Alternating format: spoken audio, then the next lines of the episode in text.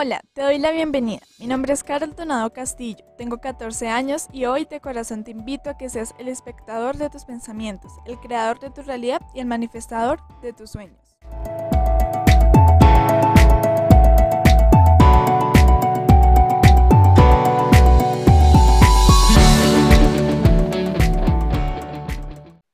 El día de hoy en Conocimiento para el Crecimiento traigo una invitada muy especial. Su nombre es Pau Moreno y el motivo por qué la invito acá es que ella trabaja mucho hacia madres, ¿no? Entonces yo eh, durante mi historia, bueno, ya luego en este podcast contaré mi historia, en las otras redes sociales, pero en este podcast no. Y durante yo toda mi historia, eh, mi madre siempre ha estado ahí y es como ese apoyo de que los padres son los que forman a los niños y desde el padre es que nace ese niño que es emprendedor, que desarrolla sus proyectos. Entonces me parece muy interesante traer a Pau, ya que ella tiene una comunidad llamada Mamá Líder. Yo soy una mamá líder, ya nos contará un poco más sobre esto. Tiene la experiencia de que tiene un hijo emprendedor también, realiza música ya. Le, lo entrevisté por Instagram. Eh, ojalá tenga la oportunidad de entrevistarlo por aquí, por, en mi podcast. Y como todo este proceso que lleva Pau Moreno, la mujer en la que se ha convertido también. Y me encanta cómo ella se define, y ahorita verán por qué.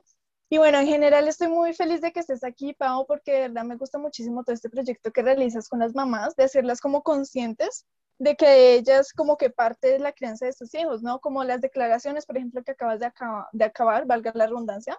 En Instagram, todo este tema que estás realizando me gusta muchísimo por lo mismo. De los padres nace la base de los chicos. Entonces, muchísimas gracias, Pau, por estar aquí y te saludo con muchísimo cariño. Hola Carito y hola a toda tu comunidad. Súper feliz de estar en este espacio. Realmente para mí esto es una oportunidad de llegar a más jóvenes, de llegar a más familias con el mensaje, un mensaje que es casi que vida y amor y es el de el ser tú y el de mamá dejar ser y también el de liderar eh, nuestras propias vidas. Entonces este espacio para mí, agradecerte de corazón por ofrecerlo aquí con todo el corazón y el alma. Como Carito dijo, exactamente, tengo un hermoso campeón de 13 años. Eh, tiene 12, va a cumplir 13, pero yo ya mentalmente estoy enfocada en 13 porque la verdad es que puedo decir que, que los, los, adolescentes de mi época no son nada parecidos a los adolescentes de esta época, entonces prefiero, prefiero en este momento ya decir, tiene 13, y hay gente que lo ve y cree que tiene 14 o 15. Y yo, no, tiene 13. Pero bueno, como dices tú, emprendedor también, más por un tema de ejemplo. Pero pues eso te lo voy a contar al paso del, del podcast. Total, y eso que comentas de que los adolescentes ahora son muy diferentes a los de antes, y por eso yo siento que todo este tema de las madres y de los padres, hablo mucho de madres porque ese es su tema, Pavo, y es como, como las los padres no se han adaptado mucho como a esta época, ¿no? O sea, ¿a qué me refiero? A que seguimos criando, esta es una frase de mi mamá, que es como que seguimos criando con creencias del, del siglo XVIII y XIX en el siglo XXI. Entonces es ver cómo ya llegó la era digital, cómo todo esto, muchos padres dicen, es que a mí no me tocó esta era. Y yo digo, o sea, mi mamá, en especial todo esto es de mi mamá, y ella dice, como que si tú estás vivo en este momento, te tocó la era, o sea, ya si hubieras muerto, listo pero tú sigues vivo en este momento. Entonces es como ver eso de que, de cómo cambiar todas estas creencias que tú lo has trabajado muchísimo en tu canal, cómo eh, adaptarse al cambio, porque lo que yo digo, yo por qué trabajo por redes sociales, porque en la era de piedra pues se trabajaba con piedras, en la era industrial se trabajaba con máquinas y en la era digital se trabaja con lo digital. Es ver cómo esta eh, adaptación también hace parte de la evolución de, la humanidad. Entonces, eh, como te digo, es un honor tenerte aquí, Pau, que nos cuentes también, porque yo sé que hay muchas madres en esta comunidad, tanto como hay jóvenes, hay madres, porque precisamente este podcast está enfocado hacia jóvenes, adolescentes y sus padres. Como les digo, todo parte de los padres, entonces es por eso que, que decidí invitar a Pau. Mi primera pregunta aquí, me encanta cómo la respondes, porque justamente ayer estaba viendo un live donde te preguntaban quién es Pau Moreno y respondes no, no, soy emprendedora, soy mamá, soy esposa, no, o sea, respondes quién eres tú en realidad. Así que la pregunta es, ¿quién es Pau Moreno? Así es, Carito. Digamos que hace mucho tiempo atrás aprendí que siempre que a ti te pregunten quién eres, no respondas con las etiquetas que te pone el mundo, sino, sino lo que en esencia y en espiritualidad eres realmente tú. Entonces, encontrarlo no fue sencillo, o sea, hacerte la pregunta de quién soy no es tan sencillo porque lo primero que piensas es, no, pues yo trabajo, yo soy mamá, yo soy hija, yo, eh, no sé, si soy profesional, pues no sé, soy doctor, soy médico, soy, ¿sí? En cambio, en esencia decir, mira, yo soy alegre, yo soy una persona feliz, soy una persona que le encanta enseñar, soy una persona que le fascina escuchar, soy una persona que resuelve conflictos de forma rápida, de hecho me gustan los retos, entonces pues siempre estoy ahí como direccionando y, y, dirigiendo de forma positiva, soy amorosa, a veces un poco emocional. Las películas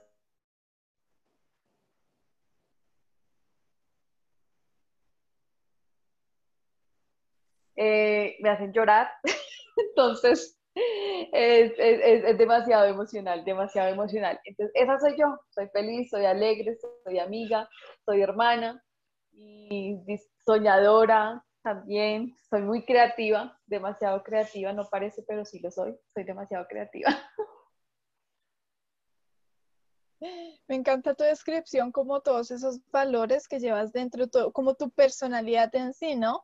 Y totalmente, o sea, me identifico mucho contigo porque si a mí me preguntaran qué, qué valores me identifican, sería por la alegría siempre, o sea, yo, a mí me preguntan como que, tú a qué le huyes y no es que le huyes, sino que nunca lo he sentido y nunca lo quiero sentir, es como la frustración y la depresión yo siempre he sido, me he caracterizado por ser muy alegre y eso es algo que nunca quiero perder y nunca deberíamos perder la alegría y la capacidad de fascinarnos por todo, como cuando éramos niños.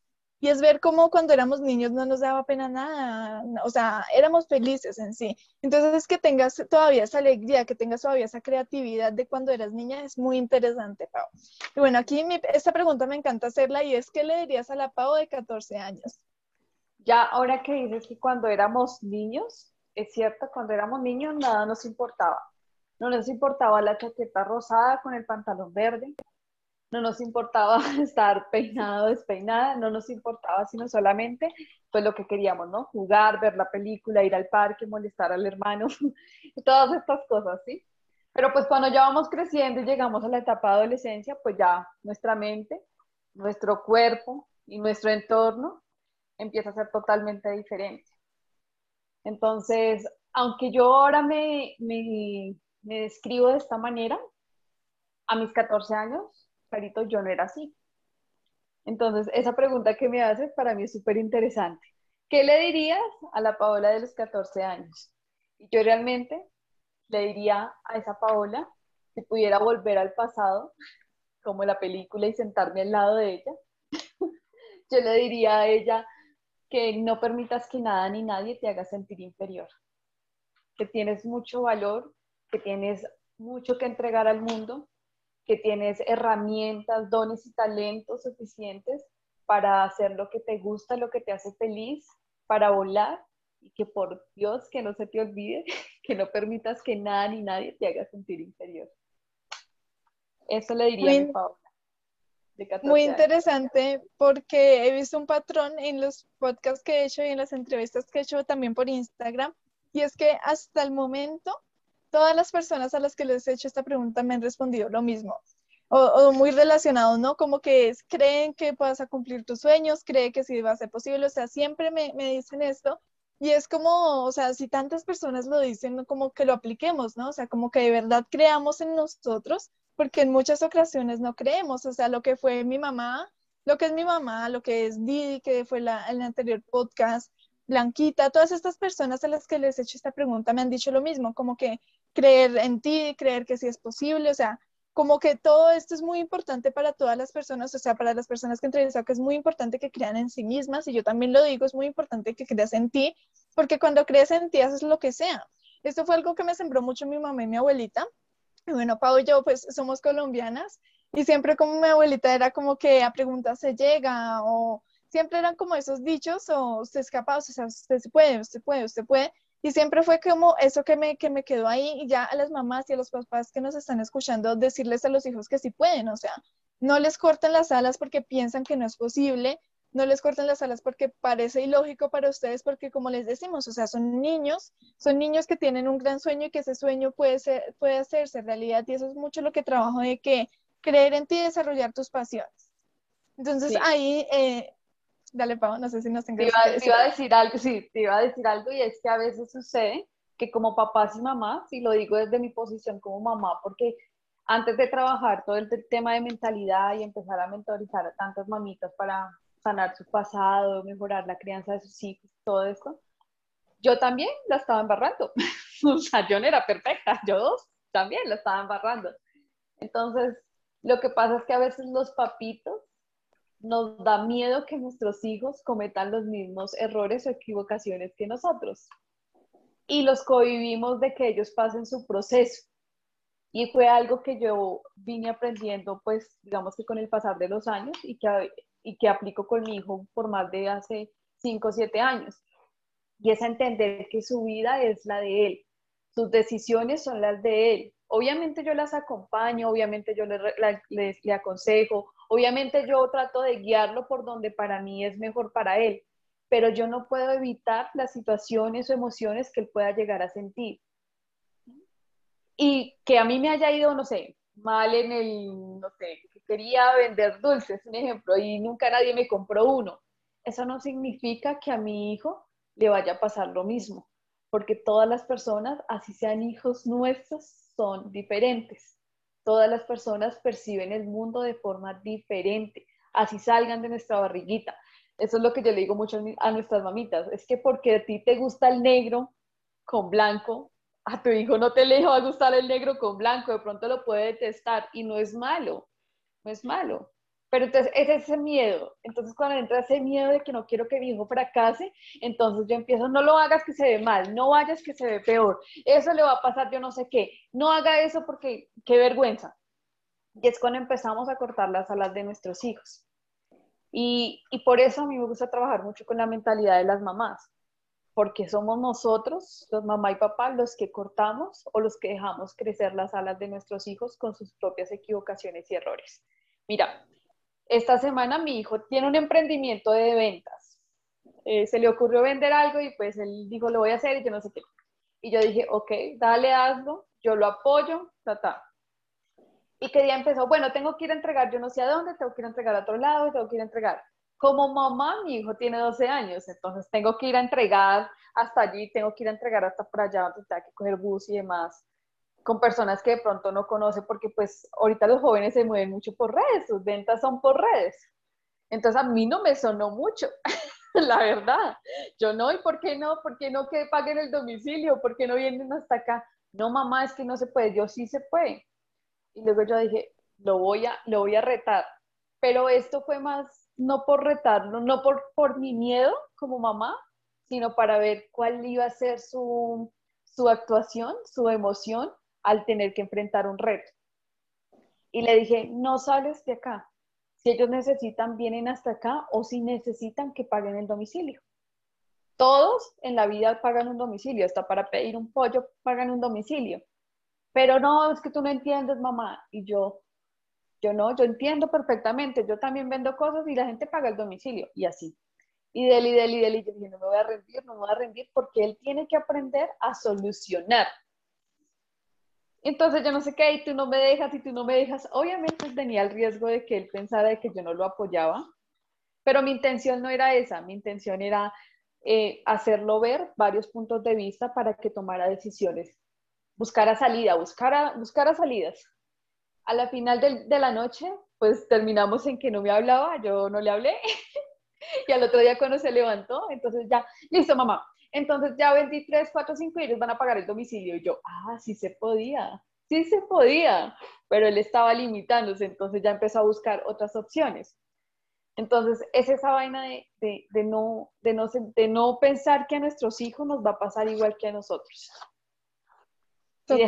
dejarlos, volar, dejarlos volar, obviamente con, hay que, uno tiene límites, ¿no? dejarlos volar en una rumba a los 13 años, pues tampoco, ¿no? o sea, no, eso no es dejarlo volar, pero sí en ese tipo de cositas que uno sabe que puede controlar y que puede estar bien. Entonces, sí, yo le diría eso a mi niña a los 14 años en especial porque es una, es una edad cruel, donde los niños son crueles, las niñas son crueles y te bajan el autoestima por cualquier cosa. Y, y pues como no tenemos muy desarrollada la inteligencia emocional, que es algo que también es importante que como mamá, papá y tú adolescente que estás ahí, lee libros, escucha audios, lo que sea necesario que puedas hacer utilizando esta tecnología para elevar tu inteligencia emocional, es perfecto para, para todo este tipo de cosas. Vaya, Pau, no sabía que teníamos tantos puntos en común y eso que yo soy adolescente me da mucha risa porque yo no conecto con las dos partes y eso es lo que me encanta de ser adolescente y transmitir eso porque yo entiendo al papá y entiendo al niño, porque como, yo no sé, yo siento que maduré biche, como decimos aquí en Colombia, o sea, madurar eh, biche es como algo que está así, todavía no está apto para comer, como algo verde que todavía no está apto para comer y pues ya maduro, entonces yo siento que entiendo la parte del papá porque me pasaba mucho y me da mucha risa porque sí me pasaba así con mi mamá. Y yo le decía, mami, es que no se puede, no se puede. O sea, no, no, no, y no, y no, y punto, y no se puede, no. Y justamente me pasaba hoy con un diseño. Bueno, con los diseños, que yo le hago diseños a mi mamá, a veces no lo entiendo muy bien, pero con otras situaciones de una vez perdí química y eso fue como un trauma para mí porque yo nunca había perdido una materia. Bueno, ya no estoy en el colegio, pero en su momento fue un trauma para mí y, y yo era como que, mami, es que yo no puedo hacer eso, o sea, está imposible de hacer. Y ya me dijo, ¿ya buscaste en Google? Ya le pediste ayuda a tu papá, o sea, me, daba más opciones y luego lo mismo que todo, o sea, me decía, pero si pudiste, o sea, viste que sí se podía y siempre me dice que no suceda para otras próximas ocasiones, para que tú misma las soluciones. Y es como que ya, ya actualmente como que ya voy entendiendo eso y obviamente para un niño es horrible eso. No sé, me imagino cómo reaccionó tu hijo, literal, o sea, yo era súper brava con ella, yo lloraba, yo le decía, mami, pero es que es imposible, que es de verdad, que no se puede. Ella me decía, sí se puede, Carol, no hay nada imposible en esta vida. Y también conecto mucho con el tema de la inteligencia emocional, de que totalmente. En estos días me hacían la pregunta de que, qué, cambiarías en el sistema educativo, porque pues yo no estoy de acuerdo mucho con el sistema educativo, yo no estoy en el sistema educativo, yo hago homeschooling, y yo decía, primero que todo, enseñar inteligencia emocional. O sea, cuando tú enseñas inteligencia emocional a un niño, le cambian muchas cosas. Y me da mucha risa porque pues yo adquiero conocimiento de varias partes y siempre le digo, mami, pero es que si esto lo enseñaran en el colegio sería diferente, o sea, la gente sería diferente, el mundo, como dicen por ahí, el mundo sería mejor, literalmente el mundo sería mejor porque cambiaría muchas perspectivas. Entonces, totalmente de acuerdo. Bueno, no saber lo del emprendimiento de tu hijo me alegra muchísimo, pero sí es ver cómo, cómo pones límites también como mamá. Lo que tú dices no es que no lo estuvieras apoyando. Sin embargo, tú pusiste el límite de que listo, tú puedes hacer eso, pero lo vas a hacer desde casa, no vas a salir. ¿Por qué? Porque es una decisión de tu mamá y de todas formas somos menores de edad. Todavía dependemos de nuestros papás, vivimos bajo el techo de nuestros papás, bajo todo ese tema es muy importante tenerlo en cuenta, que a veces a mí también me pasa, yo me siento como muy grande, digo yo, no tengo en cuenta de que, o sea, yo vivo bajo el, eh, o sea, bajo mis papás, literalmente, ellos son los que me pagan todo, y aunque yo tengo un emprendimiento, aunque haga yo lo que sea, yo sigo siendo menor de edad, y por, por, ley, si nos fuéramos a las leyes, según las leyes colombianas, hasta los 18 años de edad es que yo soy mayor de edad y puedo tomar como mis propias decisiones. Entonces es ver, exacto, es ver eso que nos dices, Pau, decía apoyarlos, pero poner límites. Por ejemplo, no sé, si tú quieres que tu hijo no use redes sociales, está bien, hay muchas formas de comunicarlo. Puede escribir un libro, puede hacer muchas formas, puede hacer un podcast, que por un podcast no tiene que poner la cara. Entonces hay muchas formas de ver, de que no cortarle las alas, pero sí poner límites, que es muy interesante esto. Y luego podríamos tratar en un podcast diferente esto con Pau de cómo manejar los dos, ¿no? Cómo tener un equilibrio de no sobrepasarse con, con cortar las alas, pero tampoco dejar que sea libre lo que tú dices. O sea, un niño no va a ir a una fiesta solo de 12, 13 años. Y me da mucha risa porque mi mamá, en una reunión donde las mamás estaban en una, se podría decir, discusión, y decían, es que hay, darle, hay que darle libertades a los niños. Y mi mamá decía, no, pues entonces déjelo tener un hijo porque hay que dejarle probar de todo, decían ellas. Entonces es dejarle probar, pero mostrarle, o sea, como que ver ese panorama. Entonces aquí, bueno, ya Pau, esta pregunta es más como un aspecto que quiero que nos cuentes si es tu historia. ¿Cómo es tu historia? ¿Cómo se forma Pau? Bueno, la verdad, les soy sincera, yo no conozco la historia de Pau, así que la voy a conocer con ustedes. ¿Y cómo es que se forma esta Pau de 14 años que tú dices que, que no es que necesitara, pero sí si creyera más en ella hubiese sido diferente. Como, ¿Cómo es esta Pau chiquita? Yo no sé, yo siempre que entrevisto a personas me imagino la versión chiquita de las personas y me da mucha ternura. Entonces, ¿cómo, cómo es toda esta historia? Pues sí, siempre he sido tiernita. Eh, pero sí, digamos que sí, toda mi vida fui muy noble. De hecho, soy la, soy la del medio. Tengo dos hermanos. Sí, pues sí, no. Yo creo que no soy la consentida, aunque soy la del medio. Porque pues mi hermana mayor, pues es la primera hija, ¿no? Y mi hermano Verón, pues era el varón. Entonces yo era la del medio. Eras el miércoles. El lunes, era viernes, miércoles. Así es, así es. Eh, sí, siempre he sido demasiado amorosa. Yo, como valiente tal vez también. Mi hermana siempre, en cosas de pequeñas, era, le tenía mucho a la oscuridad y siempre era, me acompaña, me acompaña, me acompaña. Ellas me veían como la valiente. Me la he llevado, mira que yo me la llevo muy bien con toda mi familia. con todos, yo no soy conflictiva con ninguno, yo no soy eh, mala gente con ninguno, lo que acá se diría en Colombia, mala gente, mala persona, con ninguno. O sea, no, demasiado amorosa. Y toda la vida he sido así, como muy comprensiva, como entender al otro, como entender al resto. Pero sí en mi niñez tuve varios traumas, eh, sobre todo en amor propio. El no sentir que, eh, no sentirme bonita, digámoslo así, en no sentirme agradable para otros, en sentir que no tenía amigos. No he sido, toda mi vida no he sido muy amiguera, o sea, yo no soy la de que salí, de la que salía y tenía amigos allí y allá y me iba al parque a jugar y eso, no. Yo sí era más de la casita, de la tareita, de pasar del libro al cuaderno, de pintar los mapas y delinear con colores por todos lados. Yo era eso. La de si salía era porque tenía que ir a la biblioteca, así era yo. así era yo. Y pues con el miedo y el temor de que todo el mundo se burlara de mí, de, pronto tal vez, no sé, yo qué sé, ese rechazo de dónde viene. Pero mi mamá dice que yo siempre he sido así muy calmada, que cuando era pequeñita, antes ella tenía que ir a mirar, a ver, ella me decía, yo tenía que ir a mirar a ver si usted seguía vivo porque usted no se sentía. Uno la dejaba en la cuna y usted no lloraba, no nada, o sea, nada, nada, nada. Ahí. A diferencia de mis dos hermanos, mi hermana sí dicen que ya era muy chillona, y mi hermano pues era el consentido, entonces también. Y, y ya pues fui creciendo, llegó el momento del colegio, igual, Carito, yo no salía, que con los amigos, que a la tarea, no, sea, del colegio a la casa, la casa al colegio, del colegio a la casa, de la casa al colegio, y hacía lo que tenía que hacer y listo. Eh, en 11, pues ya cuando no llega a 11, pues uno un poquito más libre, entre comillas, y pues que prestar servicio social, en algunos colegios, pues los que están en Colombia me entenderán, y así, y ya. La verdad, siendo muy sincera y de corazón, mi primer novio lo tuve en 11. Mi primer novio oficial. O sea, muchachos que me gustaran, pues vale. Pero mi primer novio oficial lo tuve en 11 y de hecho hoy él es el papá de mi hijo. o sea, ha sido el de siempre. Por eso digo el de siempre. Por eso digo el de siempre. Entonces, fui mamá joven, joven, fui mamá a los 18 años, no por desconocimiento, porque pues mi mamá nunca me habló del tema, mi papá pues tampoco, menos. Eh, pero yo sí conocía y yo me cuidaba pero no me cuidaba tan bien porque pues quedé trazada. Entonces siempre hay una probabilidad y, y, esa probabilidad fue que no me cuidé bien. Así que acá se lo dejo a los, a los niños adolescentes, por favor. Toda la seguridad de esa vida es por haber. Entender bien, bien, entender bien ese entorno antes de ingresar a él. Igual en ese momento, pues súper eh, arrepentida, lloraba muchísimo.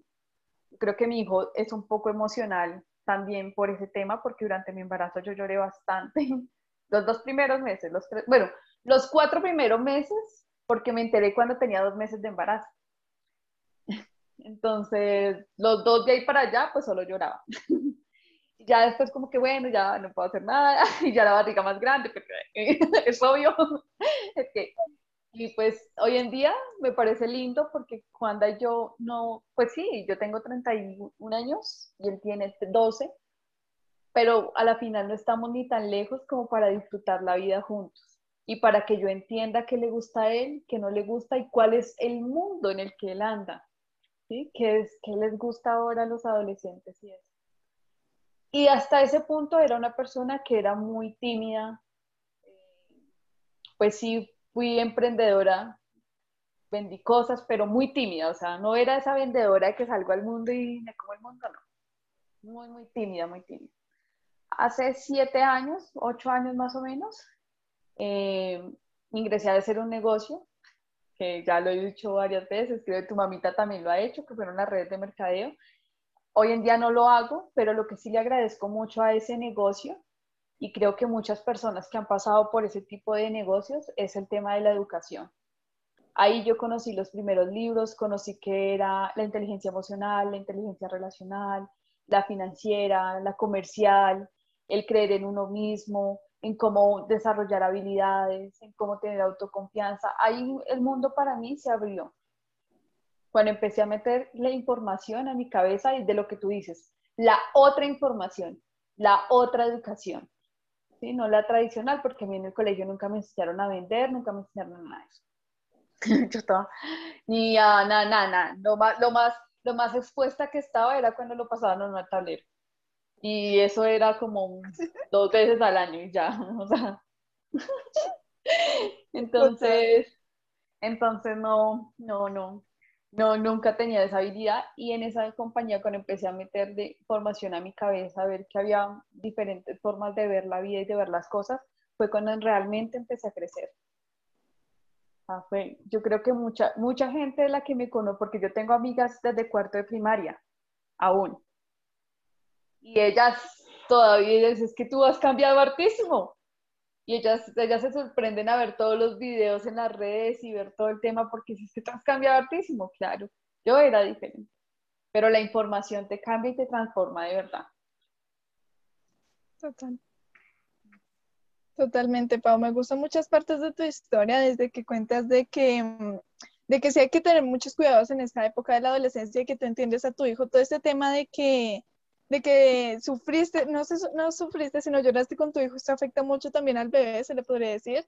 Yo también me identifico mucho con lo que yo fui súper calmada, yo nunca lloré, o sea, no es que nunca haya llorado, solo lloraba por comida y por sueño cuando era muy pequeña, pero eh, fui creciendo, fui creciendo, entonces ya fui cambiando y totalmente, o sea, en el colegio como que no nos enseñan todas estas habilidades de comunicación, como todas esas habilidades de, de aprendizaje que necesitamos para cuando salgamos al mundo, porque el mundo no es tener niños o compañeros de tu misma edad y un profesor, una persona más grande al frente, no, o sea, el mundo es donde tienes niños, adultos, adultos mayores, entonces es como ver este mundo que también nos ofrece mucho el homeschooling.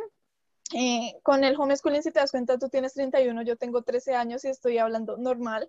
Muchos niños les daba como timidez, son tímidos a la hora de hablar con adultos.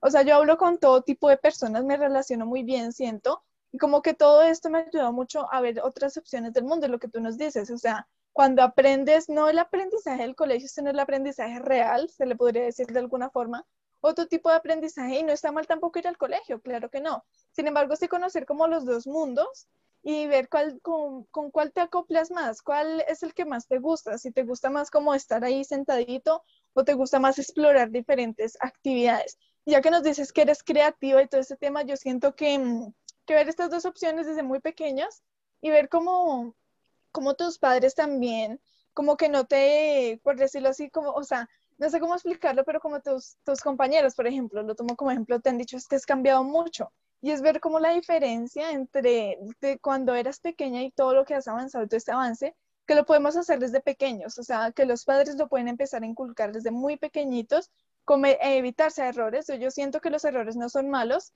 pero errores con causa, no errores por desconocimiento. Entonces estos errores son muy, muy eh, importantes en la vida, pero también es bueno evitarlos. O sea, lo que tú dices, que porque a mí me fue mal en, alguna acción, no, es, no significa que a mi hijo le vaya a ir mal. Sin embargo, se lo podemos guiar para que de pronto no cometa el mismo error que cometimos en esa acción, en ese emprendimiento, etcétera. Entonces me gustan mucho varias partes de tu historia y aquí viene una pregunta y es, ¿qué consejo tipo experiencia le transmitirías a un joven que quiere iniciar su camino? Te lo voy a decir en cuatro palabras. es, no pares hasta lograrlo. No pares hasta lograrlo. que tu entorno, la familia con, en la que creciste, los amigos que en este momento tienes, no son, no determinan la persona que eres. Tú eres más que eso. Entonces no pares hasta lograrlo. Que no sé, que no, que vives en una familia que tiene escasez financiera. No pares hasta lograrlo. Tu entorno no te identifica. Tú eres más que eso. Que vives en una familia donde mi papá es borracho. No pares hasta lograrlo. Ese no eres tú. Tu entorno tu mundo, tu vida en este momento no te identifica. Entonces, mi consejo es ese, no pares hasta lograrlo, no te rindas porque la gente dice, usted no sirve para eso, no te rindas porque la gente diga, usted haciendo eso, ja, ja, ja, ja. No pares hasta lograrlo porque a la final es lo que está en tu corazón y todos tenemos habilidades diferentes. Tal vez tu amigo el que se ríe o la persona que te dice que no eres capaz es porque o tiene un miedo porque se frustró, porque lo intentó y él no pudo, o sencillamente le da envidia porque así es el mundo. Entonces, mi consejo para esas personas que están, están eh, iniciando, esos adolescentes que están iniciando, y que a mí también se lo repito muchas veces a mi hijo, es no pares hasta lograrlo, no pares hasta lograrlo, no pares hasta estar en un escenario, no pares hasta grabar tu primer disco, no pares hasta ser el que cree las canciones de los artistas, no pares, no pares hasta lograrlo porque a veces eh, las cosas que nos pasan en la vida, en el camino, te frenan o te hacen sentir frenarte. Pero mi consejo es este, pon esta frase en tu habitación. Yo, soy mucho de, de reprogramar con visualmente, porque cuando tú lo ves, tú lo repites y luego ya te lo grabas en la cabeza, te lo grabas en la cabeza de tanto verlo. Ya después lo dices porque, lo dices porque ya lo, lo, lo haces tuyo, lo haces tuyo. Entonces ya cuando lo ves tantas veces, el no pares hasta lograrlo, no pares hasta lograrlo, entonces vas por la calle y te acuerdas del no pares hasta lograrlo. Entonces para mí por eso es tan importante el tema de reprogramar nuestra mente con, con poniendo los mensajes en lugares donde tú los puedas ver a diario. y bueno, consejo. Y bueno, bueno, las personas que están oyendo este podcast pues no ven a Pau ni me ven a mí, pero yo estoy viendo atrás de Pau una pared donde precisamente hay varias ah, frases que dice ríe, baila, sueña, arriesgate, bueno, un montón de palabritas que están ahí que están súper lindas. Y, y, es como totalmente, o sea, hay personas y son diferentes casos, ¿no? Por ejemplo, a mi mamá no, no le funciona, o sea, ella pasa por el lado de una valla, un letrero y ni le pone, ni le pone cuidado. En mi caso, pues no lo he probado, pero yo siento que sí me funciona. Eh, yo pues tengo un tablerito donde estoy pegando estas frases, estoy pegando que mis compromisos, que mis metas, y esto de no parece hasta lograrlo, yo lo complementaría como que fíjate pasiones y metas, o sea, fíjate que quieres lograr y luego no pares hasta lograrlo. Entonces es como todo esto también lo voy a trabajar en un, en un taller que voy a dar, de que como define tus metas y no pares hasta lograrlo, literalmente. Ese consejo yo siento que es muy, muy lindo y vital a la hora de iniciar. Y no solo se lo diría a los chicos, sino a todas las personas de que no paren hasta lograr ese gran sueño que tienen, que sí es posible hacer de esos sueños una realidad. Entonces me gusta mucho esto que nos compartes y también va mucho como de creer en ti, ¿no? Como lo que nos comentabas antes, si tú crees en ti no vas a parar hasta lograrlo. Y me gusta mucho como todo lo que le dices a tu hijo, de que lo llevas a soñar en grande. O sea, pues él trabaja en el ámbito de la música y es como que no pares hasta grabar tu primer disco, hasta que estés en un escenario, o sea, hasta cosas grandes. No es que, o sea, sí poner cosas pequeñas, pequeñas acciones de avance, pero soñar en grande también es algo muy, muy lindo. Y bueno, antes de continuar, quiero eh, recordarles, perdón, que encuentran a Pau como Pau Moreno en Instagram, no sé dónde más te encuentran, Pau. En Instagram y en YouTube son mis redes principales, Instagram y YouTube. ¿Y te encuentran como? Pau Moreno, eh, C, de mi segundo apellido, guion bajo, Pau Moreno C, guion bajo. De todas formas, por aquí en la descripción les dejo cómo la pueden encontrar. Em, no estoy segura si, bueno, tú compartes muchísimo contenido por Instagram, he visto mucho tu contenido.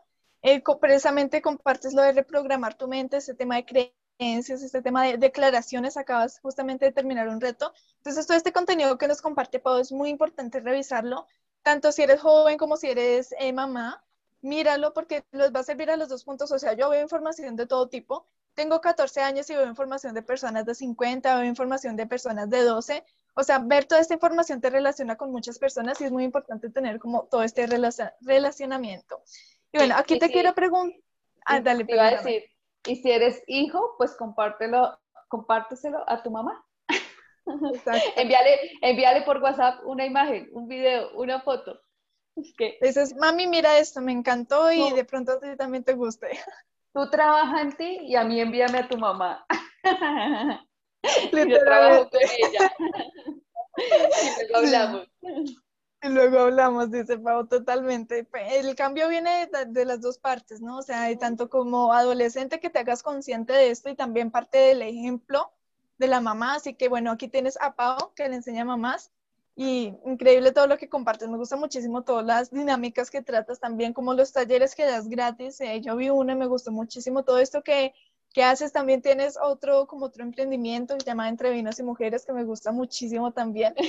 ahí pueden conocer un poquito más a Pau Moreno por sus redes sociales. Y bueno, aquí te quiero preguntar es que si tuvieras la posibilidad de cambiar alguna acción, hábito, aspecto de tu adolescencia, ¿qué cambiarías? El esperar la aprobación de otros para hacer lo que me gusta o para ser yo misma. Totalmente. También ese me lo recalcan mucho. Sí, es algo, y mira que, oh, por Dios, ya que ustedes son una nueva generación, ustedes son otra generación, eh, trabajen en eso, en defender lo que sienten, en defender lo que quieren y no esperen a que alguien les diga está bien o está mal. Hazlo. Trabaja tras bambalinas que la vida y Dios ve todo, absolutamente todo. Pero pues en mi época, sí, esperar la aprobación, de hecho, lo confieso, la carrera que estudié, de la cual me gradué, porque me gradué de ella, porque dije lo que empiezo lo termino. O sea, lo que empiezo lo termino y eso también es un consejo para, para todos. Si empiezas algo, termínalo. Y no porque, ay, porque la sociedad diga que usted dejó a medias, no, porque le enseñas a tu cerebro a finalizar ciclos y hacerte caso. Entonces, lo que empiezas lo terminas. y yo terminé eh, pues la carrera que tengo, pero pues no me gusta, o sea, no era que me apasionara, la verdad. a mí no me apasionaba la ingeniería ambiental. Y mucho menos la ingeniería, soy malísima para las matemáticas. O sea, cálculo lo pasé, pero porque yo hacía talleres que copiaba. Pero bueno, eso es otro tema. Pero no soy muy buena para matemáticas. Entonces yo no era buena para una ingeniería, sin embargo, pues en ese momento era como la moda y como lo que todos, o mis amigos, una de mis amigas cercanas iba a estudiar y pues yo decía, no, pues ¿qué más hago? Aparte, pues tengo que hacerlo en una universidad pública. Entonces dije, no, pues eso. Y lo estudié y lo terminé, pero al día de hoy, al sol de hoy, desde que me gradué, nunca lo he ejercido. Nunca. Eso sucede mucho. Entonces, y fue realmente por eso, porque lo hice por, por la aprobación de los demás.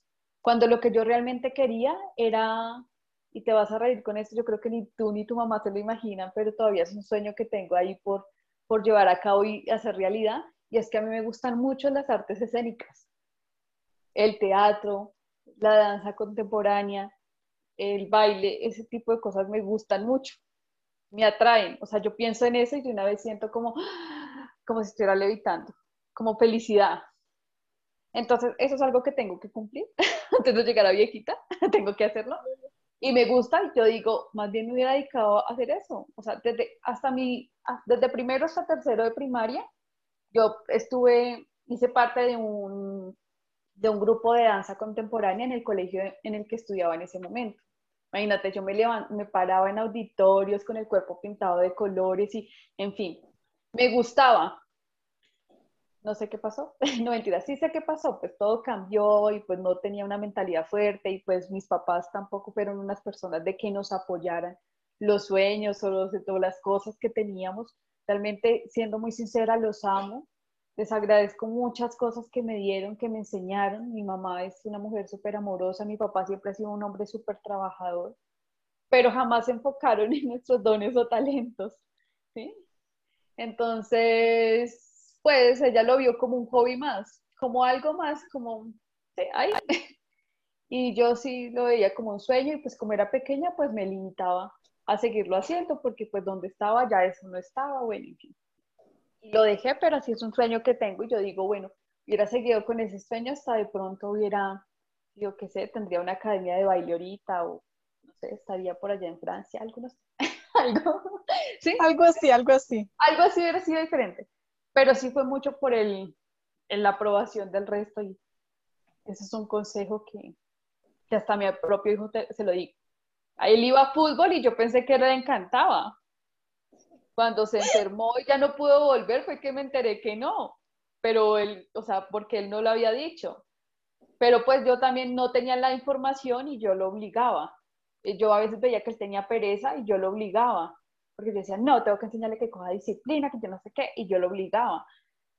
Ya después empecé a entenderlo un poco más y mira la música, yo a él no tengo que decirle estudia, aprenda, mire el video, tráigala, no, él lo hace solo. Él busca hasta conexiones por internet que, mira, creció en Instagram mucho más rápido que yo. yo lo, se contacta con gente del exterior que son productores musicales. Le dicen, envíame un beat, envíame una canción, a ver y miramos qué tal. Yo, un más despacio. ¿De dónde va? Sin embargo, pues obviamente nosotros se lo controlamos, pero yo no dejo que, de, no lo paro a que sueñe. Y dije, esto era lo que le gustaba. Yo lo veía como Messi y él se veía como a bici. Así literal. Entonces, ese es un consejo importante. No dejes, no, no esperes la aprobación del resto para hacer lo que te gusta o para estar haciendo lo que no te gusta. Totalmente. Y ese es otro patrón que, que he descubierto, yo, yo soy como, bueno, yo estudio mucho en neurociencia porque es otra cosa que me apasiona y siempre pues en la neurociencia se buscan patrones, ¿no? Entonces yo he encontrado el patrón en, en la comunidad conocimiento para el crecimiento, en las estadísticas que he encontrado, no mentiras, o sea, en las estadísticas que he visto, la mayoría de personas que a las que he entrevistado son las dos cosas, o sea, creen y no que es la aprobación de los demás. Yo he vivido de cerca eso con mi mamá, yo nunca he sufrido del que dirán, la verdad es que no, O sea, yo hago lo que quiero porque me gusta, porque me apasiona y porque sé que es algo positivo para las demás personas y lo hago. Pero sí mi mamá sufrió muchísimo con esto, de que no podía, literalmente no podía iniciar su emprendimiento por esto. Bueno, ya ustedes me imagino escucharon la historia de las personas que están aquí en el podcast. Fue el primer podcast y si no la has escuchado te recomiendo mucho que la escuches. Precisamente fue la primera invitada por eso, porque por la historia que ella tiene, como toda esta transformación que ha tenido, y también dice lo mismo, o sea, no aceptes críticas de los demás, o sea, son su perspectiva. Yo siempre digo, o sea, son, literalmente hay un concepto en neurociencia, en programación neurolingüística, creo que es, bueno, no me acuerdo muy bien, que es el tema de las gafas, ¿no? Entonces, que si tú tienes gafas de sol, vas a ver el mundo diferente a como lo ve una persona que no tiene gafas de sol. Entonces, ahí es donde tú ves que esa persona lo está viendo desde su punto de vista, lo que tú dices, porque les dio miedo hacerlo, porque no lo lograron, porque fracasaron. Y en estos días leí una frase y es que Em, las personas de que no te conocen, o sea, que te conocieron cuando ya estabas avanzando, te ayudan más que las que te conocieron de pequeño, porque las que te conocieron de pequeño se, le, te tienen envidia de alguna otra forma, o sea, esta es la realidad, me, me no me gusta decirlo, pero es la verdad.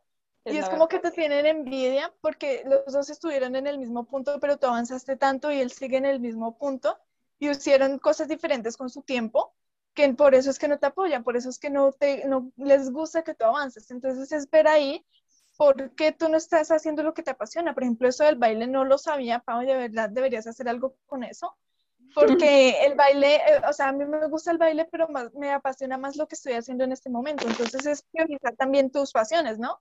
Eh, justamente como les digo en la, en la clase que voy a dar, en el taller que voy a dar, es como que pon tus pasiones, enuméralas, pon tus habilidades, enuméralas y forma algo entre esas dos.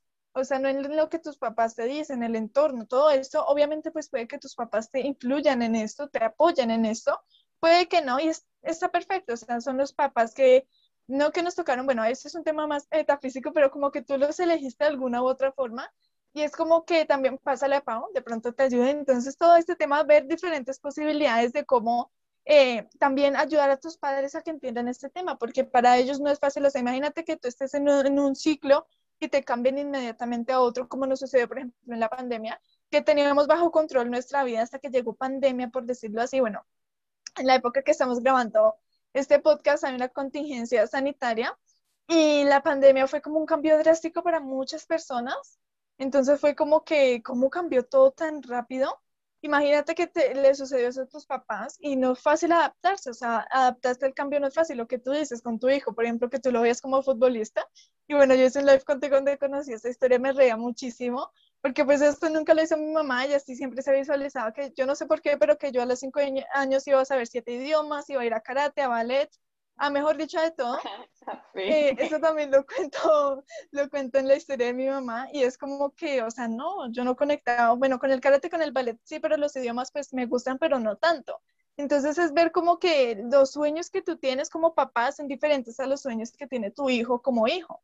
O sea, son dos personas diferentes, lo que tú dices. Si a ti como mamá te gusta el blanco y el negro, a tu hijo le puede gustar el morado y el azul y está totalmente bien, son dos personas diferentes y son con dos personalidades diferentes. Eso también lo trabajamos mucho en Unión Consciente, que es el perfil de Nos en Instagram donde decimos, o sea, somos cuatro personas diferentes con cuatro temas diferentes, o sea, mi hermano es ciencia con conciencia, yo soy emprendimiento en jóvenes, mi mamá es redes sociales y mi papá es el espíritu más que todo, o sea, totalmente diferentes casi todos. Los únicos que más o menos se asocian son los de mi mamá y yo y los de mi hermano y mi papá pero de todas formas son diferentes y siempre encontramos como un punto de unión, por eso se llama unión, donde concordamos, concordamos, o sea, como que todos vamos hacia un mismo punto, tenemos una misma visión y es ver eso, como tu hijo y tú se pueden entender en algún momento para que no el uno jale para un lado y el otro para el otro hasta que en algún momento haya algún siempre como que los niños dicen, yo nunca voy a ser como mi papá si llego a tener hijos.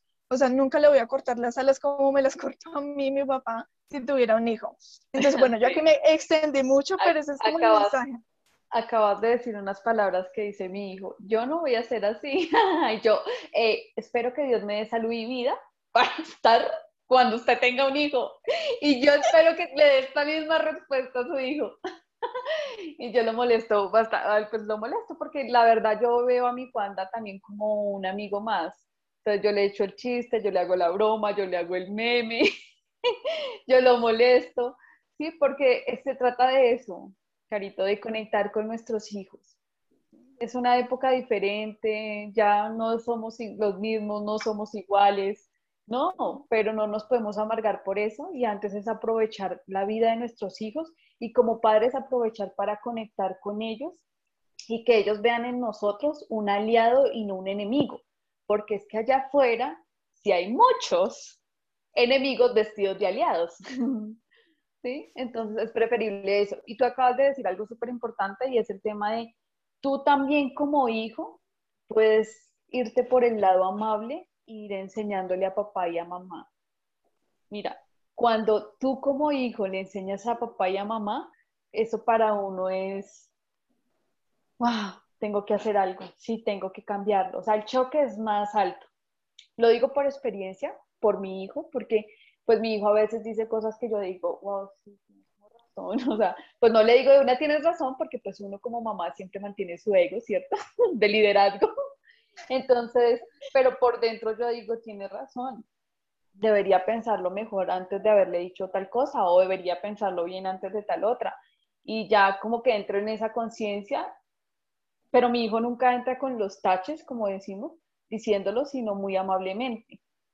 Y eso tú también como hijo lo puedes hacer. Si eres tú el que te estás entrenando, si eres tú el que estás leyendo los libros, si eres tú el que estás escuchando los audios y creciendo mentalmente y entendiendo tu mente, pues empieza suavemente a ayudar a mamá y a papá también, porque entiende que ellos también tienen cosas por sanar, ellos también tienen cosas por superar, ellos no fueron tratados de la forma que de pronto tú has sido tratado.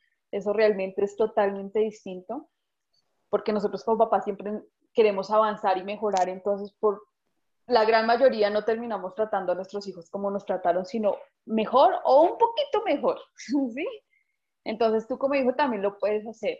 Entonces no es que mi papá y mamá me tienen que entender, entonces no, también lo puedes hacer tú, ya que este es un podcast de jóvenes, también lo puedes hacer tú. También puedes entrar pasito y decirle, mira mami, esto también se puede aprender. Mira, mami, esto también lo puedes hacer. Mira, mami, tú necesitas ser feliz, tú necesitas sanar, tú necesitas hacer esto para que los dos seamos felices y nos entendamos. Totalmente, ese es un paradigma que también como estoy tratando de romper, no a la totalidad, porque obviamente siempre va a estar la figura de papá y mamá, que por algo están en nuestras vidas, por algo vinieron a enseñarnos y a guiarnos, también es como que el niño le puede enseñar al papá, o sea, siempre lo, hay aprendizaje de los dos lados, obviamente el aprendizaje va a ser mucho más grande del niño que de, o sea, del papá, del niño hacia el papá, porque precisamente por eso nos llamamos adolescentes, porque adolecemos de muchas cosas, adolecemos de herramientas para nuestra vida, entonces es entender estas dos partes y esto que nos compartes, Pau, es muy interesante, como que introducirle esto al papá, a ver qué papi, mira, o sea, esto también es posible, son diferentes opciones y aprender no está de más, así que está muy bueno esto que nos dices, Pau. Y bueno, mi siguiente, dime. Qué pena alargarme, pero ya que, o sea, dijiste algo bonito y es que, mira, Carito, los hijos sí enseñan.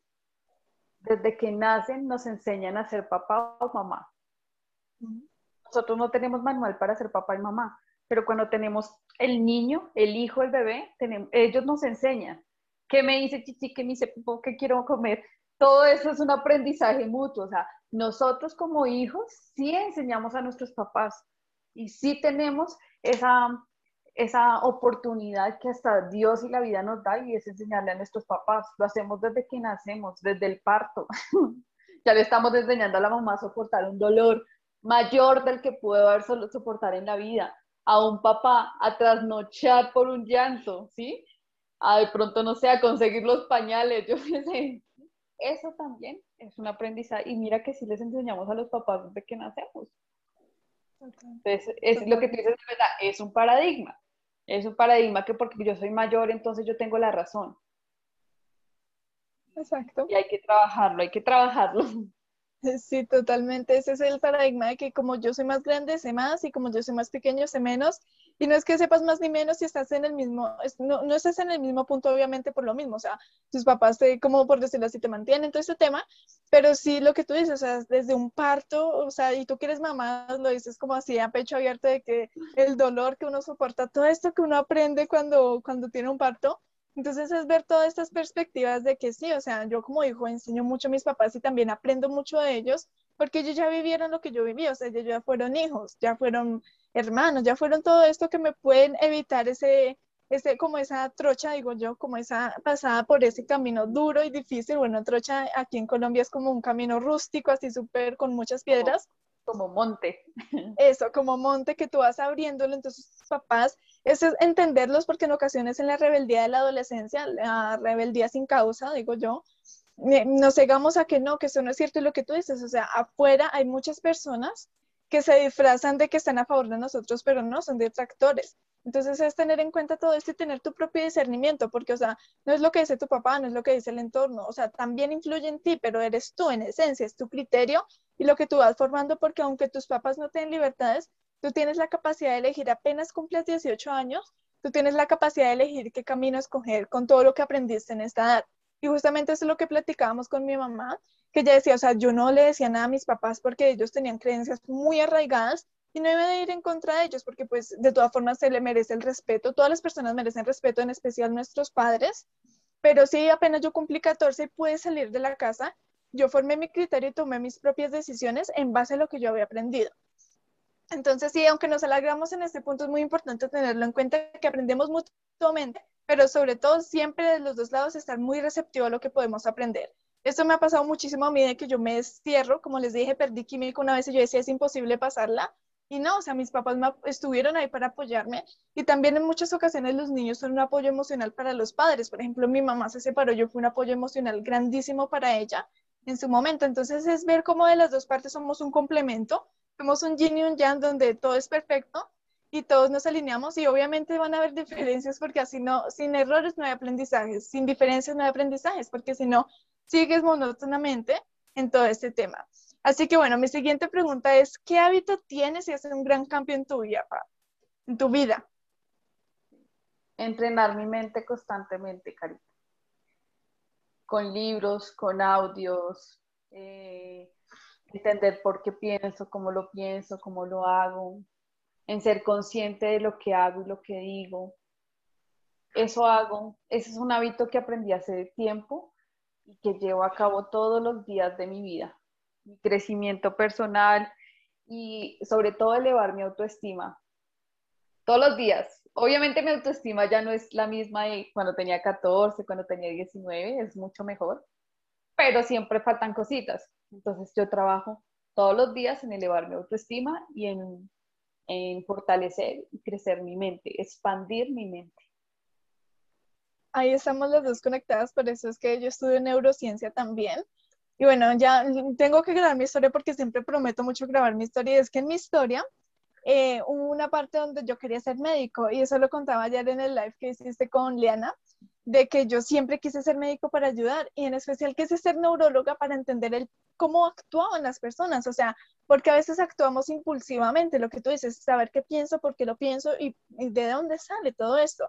Justamente grabaré aquí un podcast sobre inteligencia emocional y ojalá tenga varios invitados porque este es un tema que muchas personas han escuchado que lo tratan y ya que veo tu Pau que también lo tratas, es muy interesante ver cómo, cómo las emociones son del cerebro, pero los sentimientos son del corazón.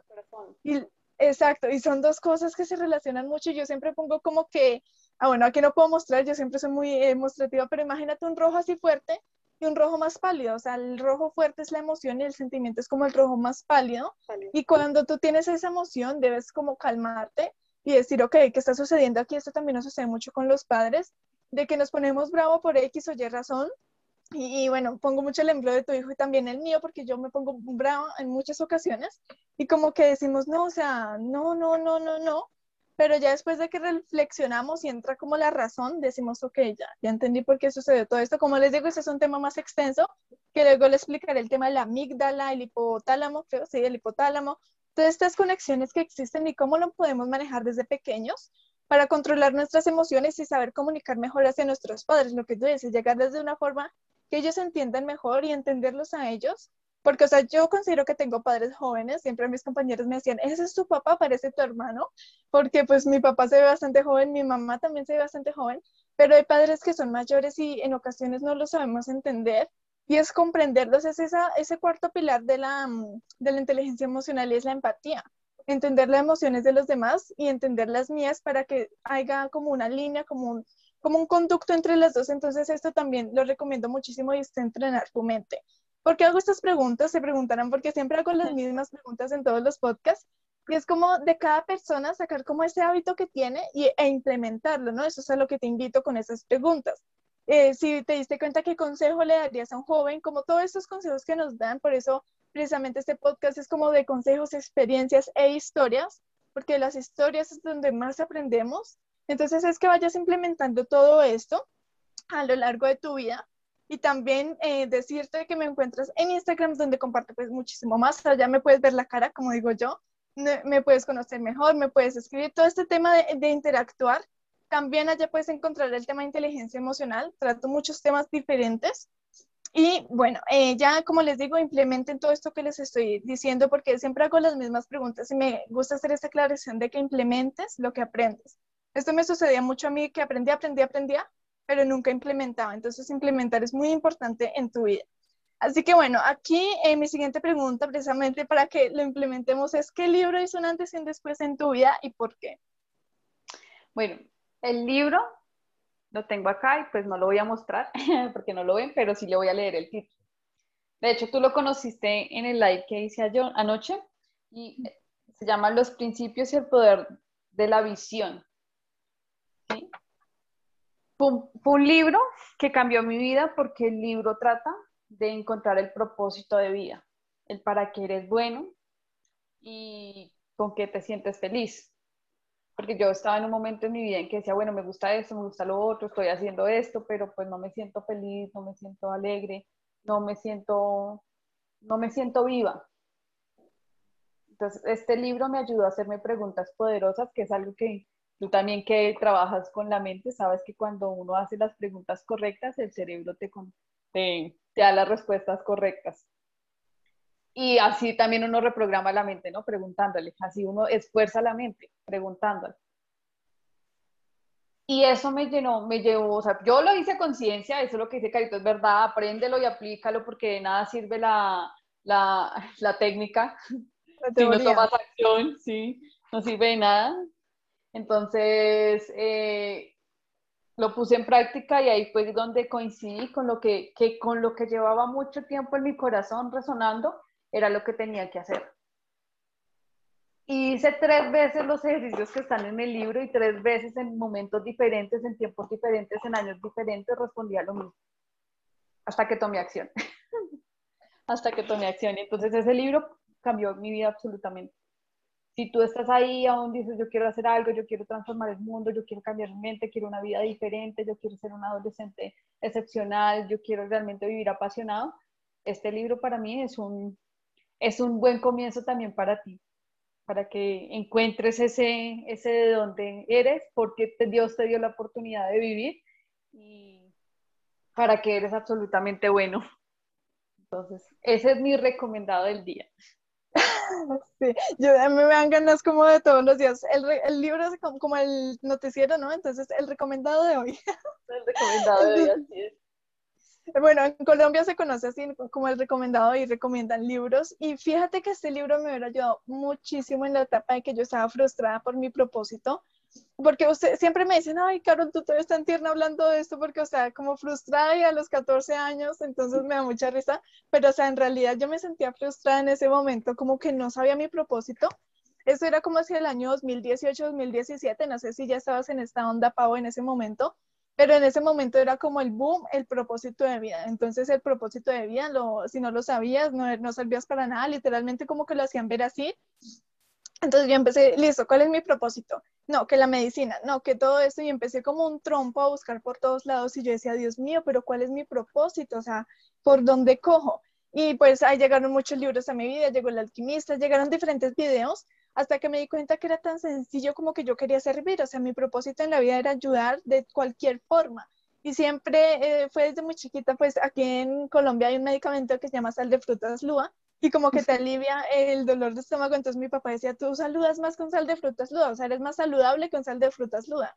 Entonces yo siempre era como con ese servicio, esa empatía, y no me había dado cuenta, yo me sentía como frustrada y yo decía, Dios mío, y ese libro me hubiera ayudado mucho en esa época, lo voy a leer, porque me parece muy interesante desde el título, todo lo que ya lo he escuchado varias veces, pues de ti, me parece muy interesante y pues como les digo, lo voy a aplicar y lo voy a leer. Y bueno, antes de finalizar, Pau, te, tengo tres preguntas y bueno, tres preguntas, digo yo, son varias eh, cositas que te quiero preguntar. Es número uno, como que tu emprendimiento, ¿no? Que nos hables, ya hemos hablado durante casi todo el podcast sobre esto, pero como más a fondo, más como qué haces, qué realizas, dónde te encontramos y bueno, ya nos dijiste dónde te encontramos, pero más a fondo como qué haces de esto con las mamás, este proceso. Ok, Carito. Bueno, el proceso que hago con las mamás es lo siguiente. Uno, las llevo a identificarse con quiénes son ellas, a que respondan esa pregunta de quién soy, qué quiero y qué necesito. Y en base a eso, ya las llevo por un proceso a encontrar los dolores de su pasado, de pronto los traumas que tuvieron en su pasado, a sanarlos, a agradecerlos, a reprogramar tu mente con varias técnicas. Eh, en especial, pues son las técnicas de las meditaciones guiadas hechas por mí misma. y también el tema de anclar, el anclaje y colapso de anclas que son herramientas que te ayudan a programar y a reprogramar la, la mente, pues no de forma sencilla, pero sí muy práctica. Entonces, lo que buscamos y lo que hemos logrado con muchas mamitas es encontrar esos patrones, esas creencias que nos causaron dolor, que nos generaron traumas y que en este momento, hoy en día, perjudican la crianza que le ofrecen a sus hijos. Por, por decir, es que yo recibí abandono, eh, yo recibí maltrato, entonces veo a mi hijo y no me hace caso y lo grito, o cosas así, o, o mi hijo se parece a mi papá, bueno, a sanar todo este tipo de cosas para lograr conectar mejor con nuestros hijos y ofrecerles una mejor crianza y no heredarles o transmitirles ese dolor, ese fracaso o esa depresión que a veces pues por el pasar del tiempo, por la crianza que tuvimos, venimos arrastrando. de esta forma, pues reprogramamos nuestra mente, reprogramamos la mente de las mamás, les enseñamos nuevas cosas de mentalidad fuerte, de liderar sus vidas.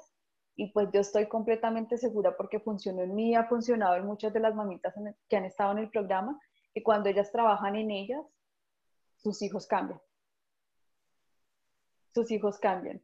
Si era un hijo con el que tenía teniendo conflicto, peleaban, no se entendían, después de que ya entra en ese proceso de entenderse ella, de conocerse ella, de saber qué quiere, intuitivamente su hijo lo entiende y entra en el mismo proceso sin ni siquiera haber estado en el programa, porque lo he escuchado de las mamás decir, es que ya, mira, Pau, ya no le grito a mi hijo y al no gritarle, él a mí me pide el favor.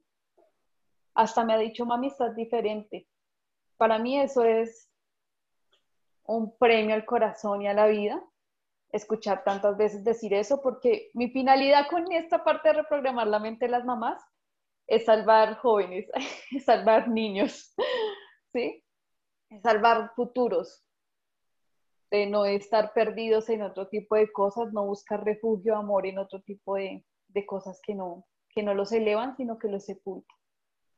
Entonces, eso es lo que yo hago con mi comunidad, soy una mamá líder, eso es lo que hacemos con las mamitas y eso es mi invitación a ti, hijo, que estás ahí, cuéntale a tu mamá de mí o tú entra a estudiarlo tú y por el ladito se lo cuentas a mamá, o si tú que estás ahí eres mamá, pues te invito a que entres a analizarte y a empezar a reprogramar tu mente. Exacto cambias la crianza de tus hijos y eventualmente te cambias tú, cambias tus creencias, cambias tu forma de mirar, de verte, de mirarte, te empiezas a amar más. O sea, el cambio cuando uno trabaja con la mente, el cambio es casi que integral, tú lo sabes, es íntegro. Totalmente. Y aquí es muy interesante como, eso sí sucede mucho, es como las mamás dicen, es que mi hijo no me entiende, es que yo no sé cómo hacer para que le quepa en la cabeza esto. Y yo pongo siempre como el ejemplo se me acaba de venir a la cabeza y es como mi mamá tiene un tipo de bacteria, se le podría decir, en un pie. Entonces es como, como ella se, se ponía cremitas o se ponía cremitas, se eliminaba superficialmente, pero él seguía en la acción de raíz y eso sucede con muchas infecciones. Bueno, todo este tema y también con las plantas. Entonces es como si ella no pone algo que lo cure de raíz, va a seguir ahí. O sea, puede que no se note tanto, pero va a seguir ahí. Entonces, esta es la invitación que nos hace Pau de que reprogrames tu mente, miremos las creencias. Y me gustó mucho un post que subiste, creo que ayer, de cómo reprogramar tus creencias poco a poco, cómo irlo haciendo. Entonces es muy interesante esto que nos compartes. Y bueno, ya para finalizar, es como que, que, ¿con qué quieres cerrar? ¿Qué mensaje le quieres dejar a los jóvenes y a las madres, a los padres que nos están escuchando? Bueno, el mensaje principal y es que por favor trabaja en ti. trabaja en ti, toma la decisión de, trabajar, de, trabajar en ti mismo, en tu interior, porque no, o sea, esto no es algo que no lo necesites, no es algo de barato, o sea, barato me refiero a que no lo puedes dejar solamente pasar, porque esto, trabajar en tu, en tu mente, sanar heridas, estudiar, llenar tu cabeza de conocimiento, expandir tu mente, de verdad te abre puertas en todas las áreas de tu vida a nivel familiar, a nivel relacional, a nivel de eh, profesional, a nivel financiero, de salud. sinceramente te abre puertas. Entonces toma la decisión de empezar a trabajar en ti. No va a ser un cambio de la noche a la mañana porque si llevas, no sé, 30, 40, 20, 10 años metiéndole porquería a tu cabeza, pues no lo vas a lograr en dos días, tres días. Eso no funciona así, que quede claro. Pero sí, cuando das el primer paso, ya estás un paso más adelante de, otra, de los demás. Yo siempre he dicho que la diferencia entre quien lo logra a quien quiere lograrlo es que el que lo logra fue porque tomó acción. El que quiere solo se quedó en el sueño, en el pensamiento, en el cómo sería y ya. Totalmente de acuerdo, Pau. Totalmente, yo siento aquí como que tengo como un enfoque y es como que si eres mamá, ve al canal de Pau. Y si eres adolescente, ve a mi canal, porque trabajamos como temas, temas similares, sino que yo lo enfoco más hacia adolescentes y es como trabaja en ti totalmente. Les confieso, en estos días estoy implementando el hábito de ejercitarme, de meditar. No ha sido fácil levantarme temprano, primero que todo, y más que ahora, desde esta semana estoy implementando levantarme sin alarma, porque ya vi como los maleficios que hace levantarse con alarma. Bueno, entonces yo, yo a veces digo cosas que me dicen, Carol, pero como eso es posible, luego les explicaré por qué levantarse con alarma no es muy bueno. Pero como que todo esto lo he ido implementando y no ha sido fácil, o sea, créanme, en especial aquí hace frío, bueno, aquí Pau me ve con un, super saco aquí, entonces aquí hace mucho frío y levantarse esa hora es difícil para mí, o sea, ver a mi hermano que se queda ahí acostado porque yo soy la que más temprano se levanta, y ver a toda mi familia acostada y levantarme yo sola es difícil para mí, pero yo tengo un propósito más grande, tengo un sueño tan grande que me motiva a levantarme a esta hora. Y también muchas personas dicen, es que yo me levanto con sueño, haga lo que haga. También me sucedía, entonces es ver, buscar las soluciones. Entonces yo busqué cómo levantarme sin sueño. Ya vi que, por ejemplo, si te expones directamente a la luz del día, tu cerebro sabe que estás despierto. Si tomas agua, ya te da más energía. Si haces ejercicio, o sea, si haces diferentes cambios, como decía yo, me quiero ya ir finalizando con esta analogía. Y es que en estos días subía un reel a Instagram donde decía que mi ducha, en el caso de la ducha que uso, tiene tres temperaturas. Tiene caliente, tibio y frío. Y con simplemente mover un botón obtendrás caliente, tibio o frío. Entonces, esto es como que nos damos cuenta que con pequeñas acciones vas a lograr ser extraordinario o no vas a tomar acción por miedo o vas a quedarte en tu zona de confort. Entonces, son cada pequeñas acciones, estas pequeñas acciones que vas sumando de levantarte temprano, de leer una página de un libro, de ver un video de Pau e implementarlo, de hacer una declaración, de seguir un consejo, de implementar algo así, sea lo más mínimo, te va a ayudar muchísimo. Y bueno, aquí en Colombia hay un dicho, yo siempre me río cada vez que lo digo, pero es muy cierto, y es que de grano en grano se llena el estómago de la gallina. Entonces, de, gran, de cada grano que come ella, de cada pequeña acción se va llenando. Puede que el grano, un grano no la vaya a satisfacer, pero son todas esas pequeñas acciones que sumas las que hacen la diferencia. Ya para finalizar, Pau, te quiero hacer la pregunta, es ¿qué frase define tu vida y por qué? Esa fue una pregunta retadora. La duré pensándola realmente, duré pensándola porque siempre digo, wow, wow, sí, esto, lo otro. Pero dije, hoy es tan corto, o sea, soy, tan, eh, soy tanto que no puedo ponerlo en una frase. Y, pero sí, logré cuadrarlo la frase que elegí era que yo soy una creadora y no una destructora.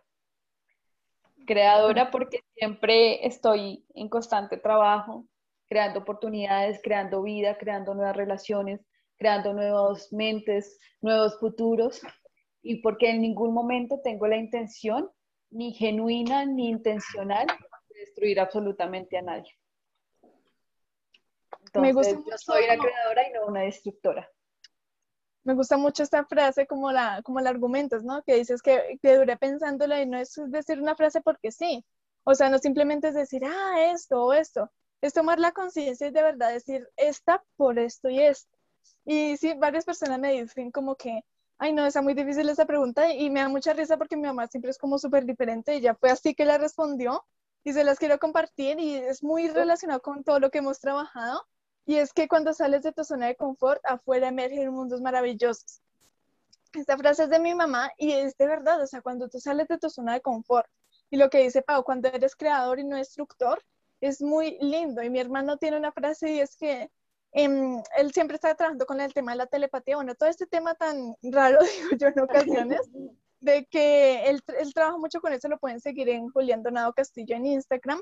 Y él me decía, Carito, es que no hables, comunícate conmigo, aunque sea por pensamientos, porque para, él rompe el silencio solo para construir. Y bueno, él es un científico chiquito, yo me quedé reflexionando así, o sea, no tenemos que, como que cuidamos lo que decimos y solo lo hagamos para construir precisamente lo que tú dices. También cuando criticamos, y este es un tema que estamos trabajando mucho justamente con Pau, estamos en un grupo donde trabajamos todo este tema de egos y veíamos cómo en muchas ocasiones destruimos a las otras personas, pero no las construimos. Y esto es lo que me sucede mucho a mí justamente, bueno, ya que estoy viendo a Pau y estoy viendo el libro de la nueva tierra, que es un libro que estamos trabajando justamente con él, que habla de esto, cómo tú destruyes a la otra persona, pero no, no eres consciente, ni siquiera eres consciente de esto cómo cada palabra que dices afecta al otro. Y bueno, ya muchísimas gracias, Pau. De verdad, creo que eh, no solo yo, sino las personas que te están escuchando aprendimos mucho. De verdad, e insisto, no olviden seguir a Pau en Pau Moreno. Eh, de todas formas, yo como les digo en la descripción, les dejo el cómo la pueden encontrar porque contiene, tiene un contenido muy lindo, muy práctico que tú puedes implementar algo ya, con, tan solo con una declaración bueno, por mi parte, decirles que, que, los espero en el próximo podcast, también en mis redes sociales, me encuentran en YouTube, Instagram y TikTok como Carol Donado Castillo. Por Instagram me puedes escribir si quieres estar en este podcast. Y aquí yo digo siempre que genere este podcast, porque muchas personas me decían, Carita, es que yo quiero hacer algo, pero no me gustan las cámaras. Entonces aquí está. Si quieres participar, las puertas están totalmente abiertas. Y básicamente es eso. Y como siempre cierro con mi frase, es Nunca es temprano para iniciar y cuando inicies crea un mensaje positivo, alegre, cercano, pero sobre todo auténtico. Mil gracias, Pau. Te deseo un muy feliz día. Wow, Carito, gracias. Qué buen final. Nos vemos en el próximo podcast. Gracias.